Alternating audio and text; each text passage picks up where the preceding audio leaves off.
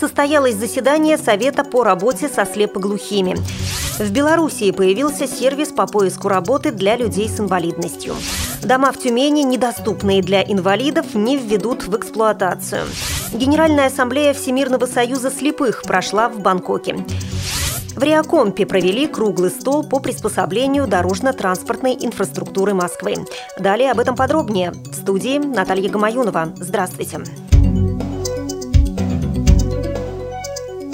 Состоялся обмен мнениями о статусе слепоглухоты в России, о технических средствах реабилитации для инвалидов по зрению и слуху и другим важным проблемам. Вице-президент ВОЗ Лидия Абрамова рассказала о ратификации Конвенции ООН о правах инвалидов в Российской Федерации, о реализации госпрограммы «Доступная среда» на 2011-2015 годы и о классификации инвалидов. По неоднократным запросам зарубежных и российских организаций слепоглухих обсуждался вопрос об организации и проведении в России Европейской недели реабилитации и культуры. Большой интерес вызвала информация о проведении спартакиады слепоглухих Москвы. Представитель Всероссийского общества глухих, начальник отдела социальных программ и проектов ВОК Максим Ларионов выступил с информацией о рабочей встрече ВОК с представителями организаций слепоглухих. Был утвержден план работы Совета при Центральном правлении ВОЗ на 2013 год. Связи с ратификацией Конвенции о правах инвалидов вносится или готовится к принятию ряд нормативных документов. Это определение статуса инвалида по слуху и по зрению. От решения нашего Совета зависит позиция ВОЗ, и мы сообщим информацию в Министерство труда и социальной защиты России. И надо отметить, что мы находим там полную поддержку, отметила вице-президент ВОЗ Лидия Абрамова. В Белоруссии запустили новый сервис по маркировке вакансий, доступных для людей с инвалидностью. Он поможет быстрее найти квалифицированную работу. Работодатели, подбирающие сотрудников на сайте, теперь могут отметить свои вакансии как доступные для людей с инвалидностью. Такая пометка будет означать, что работодатель готов рассматривать всех соискателей на равных, основываясь только на их деловых качествах. За несколько недель тестирования сервиса отметку получили уже более 137 вакансий. Соискатели увидят специальную пометку о доступности и смогут фильтровать вакансии по этому основанию. Таким образом, каждый сможет самостоятельно оценить, насколько требования соответствуют его индивидуальным особенностям. Мы будем делать все необходимое, чтобы каждый гражданин в нашей стране имел равные возможности при поиске работы, отметили организаторы проекта. Тюменской области продолжается работа по увеличению доступности социальной среды для инвалидов.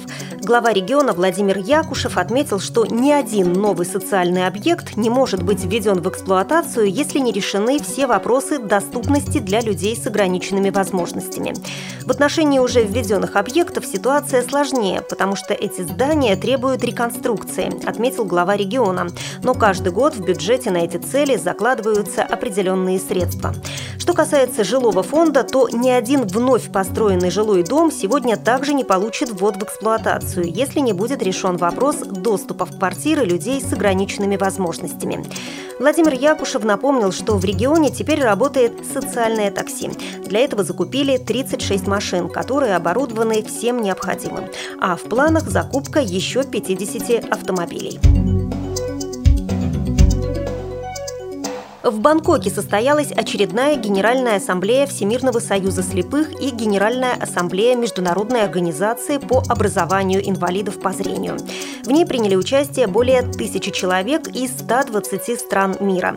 От Всероссийского общества слепых в работе ассамблеи участвовали президент ВОЗ Александр Неумывакин, председатель Центральной контрольной ревизионной комиссии ВОЗ Татьяна Савицкая, а также начальник отдела международных связей аппарата управления ВОЗ и главный специалист отдела.